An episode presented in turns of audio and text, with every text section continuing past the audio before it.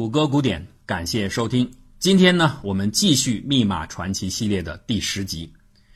美国和日本的密码战，实际上早在一战末期就已经开始。一战的硝烟还未散尽，以美日英为首的世界列强之间，一场造舰大战已经上演。原本希望在战后取得世界一哥地位，并且大幅度领先其他各国的美国海军，迫不及待地制定计划，准备建造出十六艘超弩级战列舰。所谓弩级战舰，就是大家熟悉的英国无畏级战舰，排水量接近两万吨，而超弩级呢，就比这个吨位有更大的提升。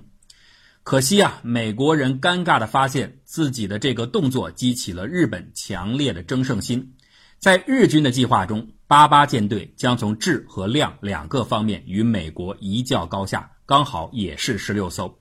另外啊，英国困窘于自己昔日世界首强的脸面，不得不全力跟进，以免落后于第一阵营太多。为了避免各国过度的军备竞赛拖累经济，一九二一年的十一月，根据美国的提议。在华盛顿召开了五强会议，协商限定各国的造舰配额。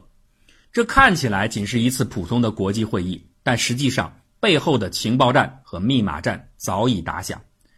华盛顿会议期间，美方一共破译了超过五千多份的来自各地的日本外交电报，甚至包括直接发给谈判代表团的绝密训令。比如，一九二一年十一月二十八日。东京向日方全权谈判代表藤友三郎发出了一份标有“十三号机密”的电报，其中划定了日方此次谈判的底线。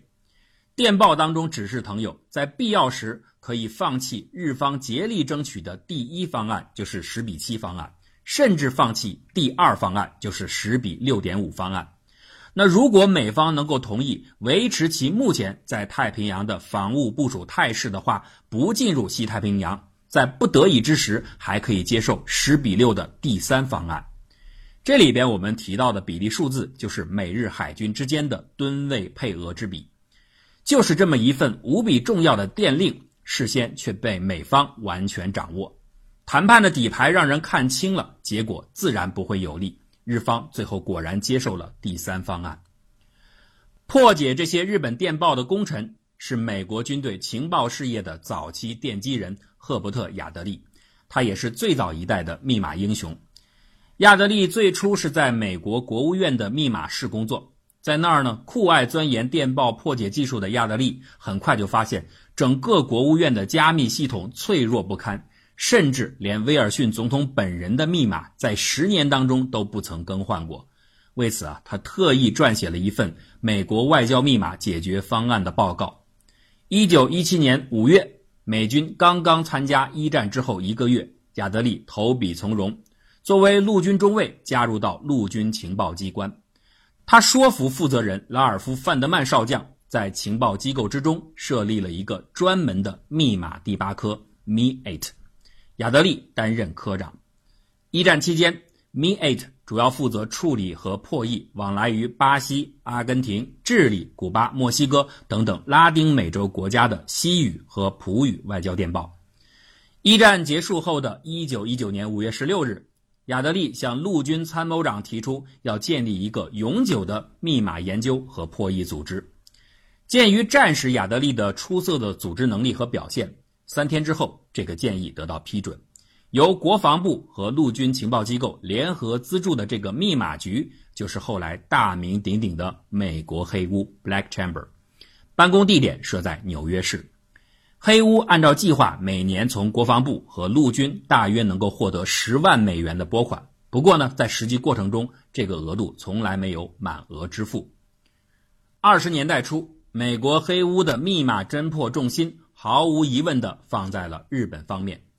日本外务省当时使用的是安全性不高的字母替换式加密方法，就是把每个日本字母替换成两个罗马字母。这在破解的时候非常容易找到各种各样的线索，比如最常用的日文字母啦，最高频率使用的音节啦，还有电报开头和结尾处最容易出现的固定字母等等等等。日本怎么会使用这么脆弱的一套密码呢？其实你考虑到不久之前美国总统使用的密码不也是十年没有改变的这个事实吗？这个情况就不难理解了。关键就在于当时的人们普遍性的缺乏保密意识。在华盛顿会议结束之后的一九二三年，日本已经意识到了这个不足，他们从波兰请来了密码专家扬科瓦列夫斯基上尉进行授课和培训。科瓦列夫斯基。刚刚在苏波战争的密码破译工作中立下了大功，尽管他的有些同事形容他破解密码的方式是凭借蛮力和运气，但是啊，他还是有一项贡献是不可否认的，那就是他发现和召集了雷耶夫斯基这些密码天才，而这些人正是盟军破译德国恩格玛机真正的手工之臣。科瓦列夫斯基教会了日本人如何把一份密码拆成三到四个不同的部分，如何把每个部分的内容全部打乱次序，以及如何使用多种密码系统进行交替加密。在他的帮助之下，日本人建立了多达十一种的密码文本体系，这无疑改善了加密体系的安全性。不过，在华盛顿裁军会议召开的这段时间内，日本的防线还是很容易突破的。亚德利从1919年接受任务开始，废寝忘食的工作。尽管他本人对日语一窍不通，他还是克服种种困难，终于在1920年的一月十二日提交了第一份破解出来的密码。亚德利把第一份破解开的日本密码叫做 J.A.，J 代表日本，A 意思是第一个，这意味着后面还会有 B、C、D 等等等等。到了1921年华盛顿会议召开之前。日本突然改用的所谓“西暗号书”的新密码被破译之后，亚德利将其编号为 JP，这就代表着他的小组已经掌握了十六种日方密码。就是这些密码帮助美国在华盛顿会议谈判当中占尽了信息优势，从而迫使日本在十二月十号最终接受了一个很低的舰队体量的限制吨位。而可怜的一点是，就连这份屈服的电报，实际上也是美国人先于日本代表团知悉的。华盛顿会议期间破解日本电报，既是亚德利一生光辉的顶点，也是他整个职业生涯下坡的开始。由于一战已经结束，美国重新失去了对密码事业的热情，亚德利逐渐丢掉了饭碗，甚至最后要靠撰写回忆录为生。不过呀。他的回忆录《美国黑屋》取得了空前的成功，闻所未闻的大量的隐秘情节和密码战的细节吸引了众多的读者。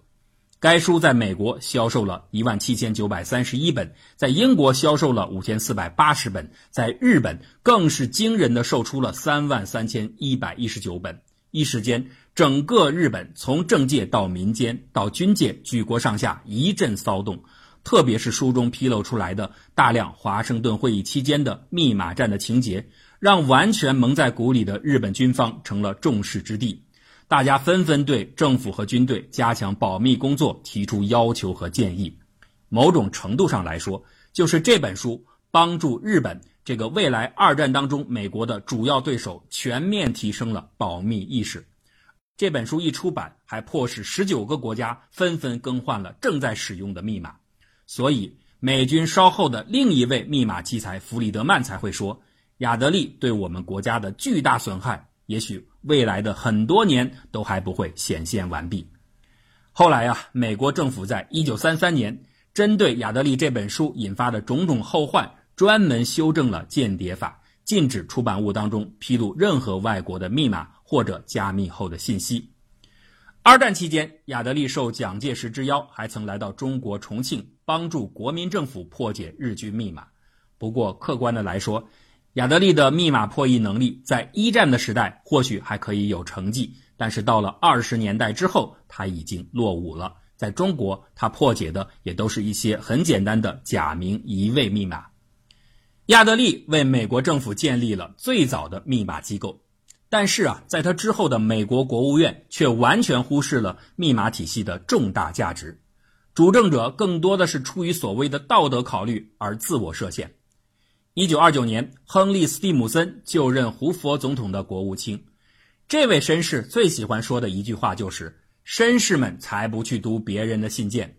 一九三零年，当斯蒂姆森得知国务院内竟然还保留有秘密的俗称“黑屋”的密码机构时，他愤怒地终止了拨款，因为这种机构破坏了他所坚持的想让别人相信自己，先要自己相信别人的政治原则。所以啊，曾经有人戏称，二三十年代的美国政府就是一条玻璃鱼缸当中的金鱼，以至于啊，到了后来二战刚刚开始的时候。罗斯福总统宁愿使用海军的加密系统，也不愿通过美国国务院与重要的单位进行通信。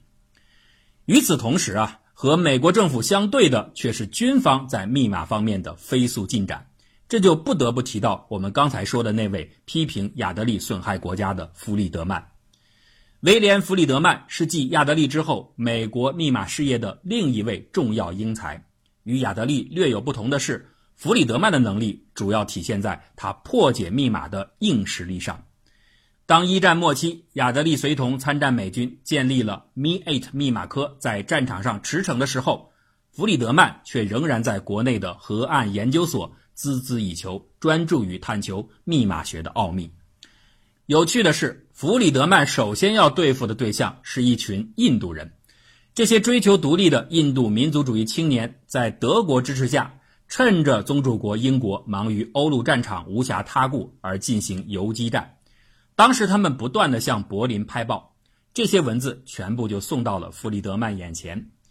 印度人使用的是一种许多的初级密码爱好者非常热衷的，而且自认为极为安全的书本密码，这就是电视剧《潜伏》里边余则成使用的那种密码。加密者和解密者同时约定好一本书。密文呢是一系列的定位数字，通过这些数字锁定书本上的字，还原出信息。其实啊，这种密码是非常容易破解的，尤其是这些印度青年在密码学上的无知，更加快的暴露了自己。他们总是在一次电报当中传递好几页的内容，而其中大部分都是明文，只有在个别的需要保密的地方才会使用书本密码。啊，更糟糕的是，当他们要对同一个字母加密的时候，甚至都懒得去替换成另一个位置的这个字，而总是重复相同的定位坐标。弗里德曼根据大段大段的铭文，非常容易猜到密文的大体含义，又因为大量重复的坐标存在，这就让他非常快的明白了每个坐标代表的字母。到后来啊，他甚至连作为密钥的那本书都给找出来了。这就是一九一三年出版的学术著作《德国和德国人》。弗里德曼在河岸研究所期间撰写了大量的技术论文，并且收录在《河岸文集》当中。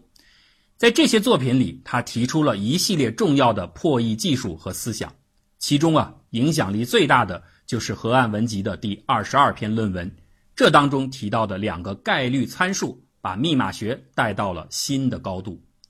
我们设想有一个罐子，里边装着二十六个字母，每次呢从中抽取到某一个特定字母的概率，例如抽到字母 A 的概率是二十六分之一，而连续两次抽到同一个字母 A 的概率就是二十六分之一乘以二十六分之一。那很自然的，连续抽到两个 B 的概率也是二十六分之一乘以二十六分之一，以此类推，其他每一个字母被连续抽到两次的概率都是二十六分之一的平方。我们把以上所有字母的二连中概率加起来，这就是在连续两次抽取字母的操作时，在所有可能的组合之中发生字母相同的概率，即二十六分之一，约等于零点零三八五。那对于加密后的密文而言呢？此前的节目我们已经说过，为了抹平任何字母间频率的差异，避免由此带来的信息抓手被用于解密，一般情况下。密文当中的各个字母的频率是完全相等的，把痕迹都抹掉了，这是一种必要的隐藏，而这就相当于我们上面这个例子里提到的均匀分布字母的罐子，所以从中抽出两个字母，而且又恰好相同的概率就应该是零点零三八五，这叫做碰撞概率。也就是说呀，当我们把两段由相同密钥加密后形成的密文上下叠放在一起查看的时候，它们在同一个位置出现相同字母的概率就应该是零点零三八五，即每查看一百个字母对，大约有三点八五对是一样的。我们再来看铭文的情况，做类似的考察。铭文就是自然文字，每个字母出现的频率就符合统计字频。现在呢，还是给出两个罐子，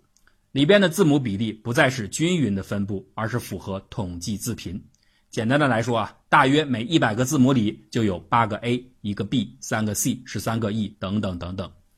这个时候，我们连续抓出两个 A 的概率就应该是一百分之八乘以一百分之八，连续抓到两个 B 的概率就是一百分之一乘以一百分之一，以此类推，可以得出每个字母二连中的概率。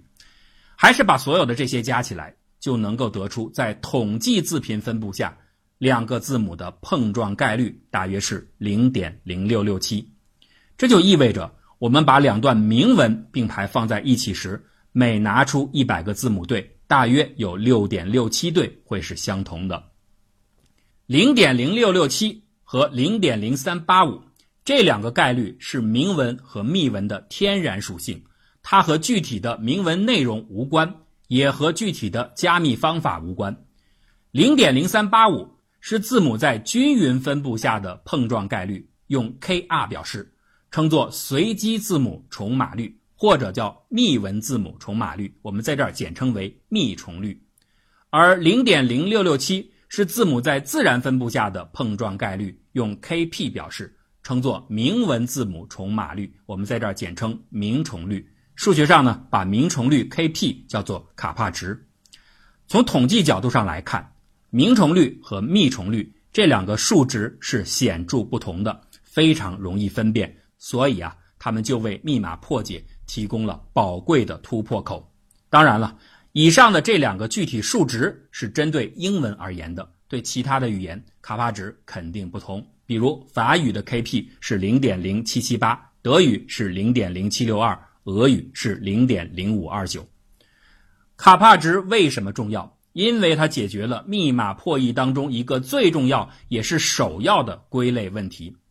一份密码为了安全性，加密者往往会使用不同的密钥来加密它的不同部分。所以反过来想要破解的话，首先就应该把那些使用了相同密钥加密的内容归并到一起，这样才可能快速取得后面的突破。卡帕值就具有这样的归类和鉴别能力。当两段密文叠在一起的时候。如果它们不是相同密钥给出的加密结果，那同字母对出现的概率一定接近卡帕值。只有当它们属于同密钥加密文时，统计概率才会接近密重率的数值。之所以会出现这样的结果，是因为同一个密钥它才能够让生成的密文当中的字母是呈现均匀分布的，而不同密钥的加密文混在一起之后，那个均匀分布就给打破了，反而构成了随机分布。这个时候，字母碰撞的概率自然就更接近于卡帕值，而不是接近密重率。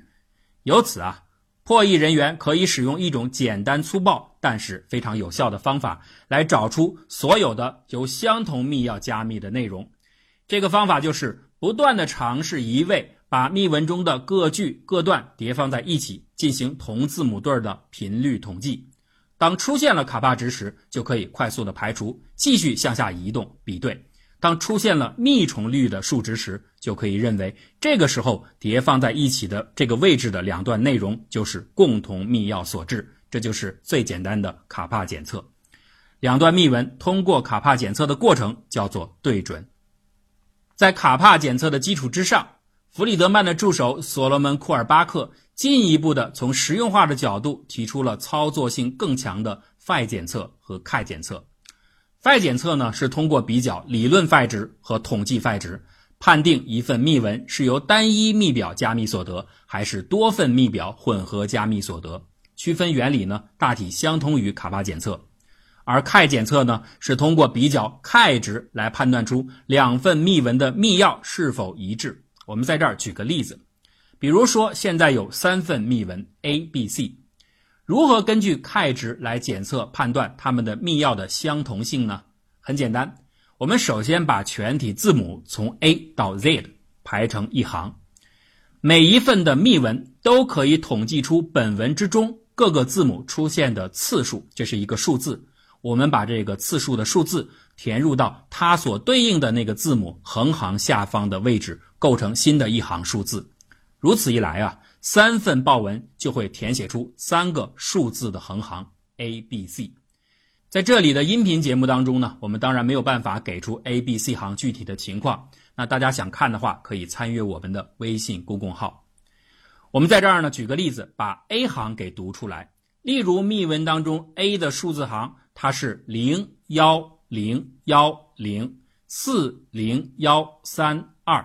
幺零二四零零幺幺零二幺零零零零。一共二十六个数字，每个数字代表它对应的那个字母出现的次数。比如 B 下面是一，就代表 B 出现一次；D 下面是一，那就代表字母 D 出现一次；F 下面是四，就出现了四次，等等等等。如果是零，就代表没有出现。现在呢，我们把 A 行当中各个字母出现的次数相加，得出总次数二十五。同样呢，我们也能算出 B、C 两行的总次数，分别是三十五、十九。接下来，我们分别计算交叉两行之间的 k 值，怎么算呢？A 行和 B 行就用 A 行的这个总次数乘以 B 行的总次数，再乘以零点零六七，得到的数值是五十八。A 行和 C 行交叉的值是用 A 行的次数二十五乘以 C 行的次数十九，再乘以零点零六七，得到三十二。B 行和 C 行类似，三十五乘以十九乘以零点零六七，得到四十四。五十八。三十二、四十四这三个数就是 k 的理论值。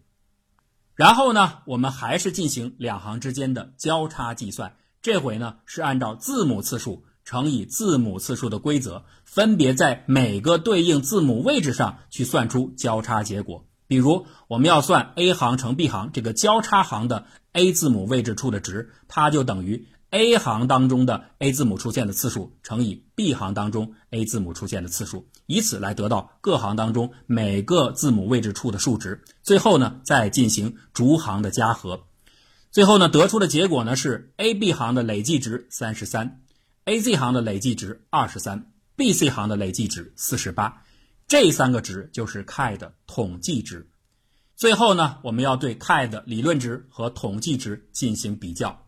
很明显就可以发现，只有 B、C 行的理论值四十四和统计值四十八非常接近，这就意味着 B、C 行的组合就是 B 豹纹和 C 豹纹，他们使用的是相同的密钥。